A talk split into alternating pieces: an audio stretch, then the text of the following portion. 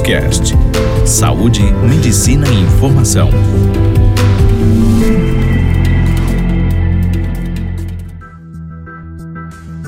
Olá, eu sou Carla Giacominelli, fonoaudióloga, e eu vou falar para vocês sobre o que é a disfunção temporomandibular e o atendimento fonoaudiológico para corrigir esse problema.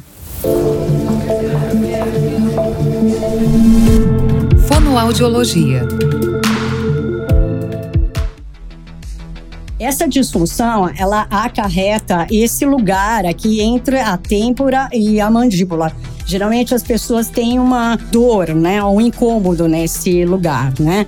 E é chamado de disfunção temporomandibular porque afeta essa articulação que é chamada de temporomandibular.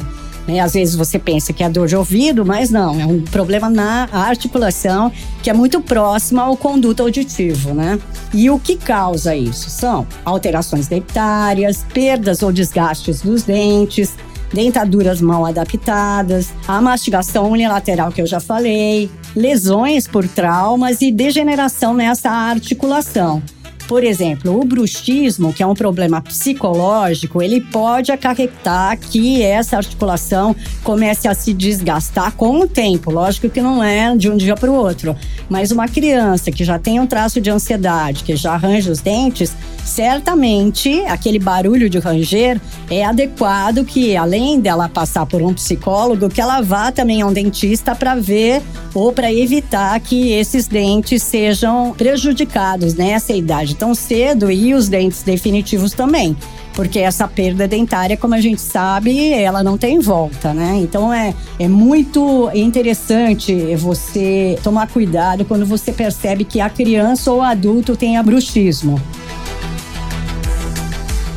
Tem gente que tem hábitos inadequados, tipo roer unha, morder objeto, né? Alimento muito duro também. Apoiar a mão no queixo pode também contribuir para isso. Ranger ou apertar os dentes durante o sono. Então, você vê que é tudo um sistema. Então, um distúrbio do sono, um distúrbio de ansiedade, ele pode acarretar problemas na articulação que são corrigidos também por um fonoaudiólogo, que vai fazer a correção dessa musculatura para tentar amenizar o problema. Se precisar, o ortodontista também coloca uma placa para evitar que haja uma somatória de prejuízos e aí a criança ou adulto tenha problemas, né? Espero que vocês tenham aproveitado essas informações sobre fonoaudiologia e tratamento.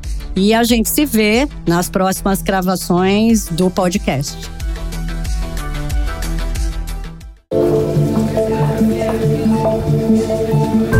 Você ouviu Doctors Cast, o primeiro portal de saúde e medicina em podcast.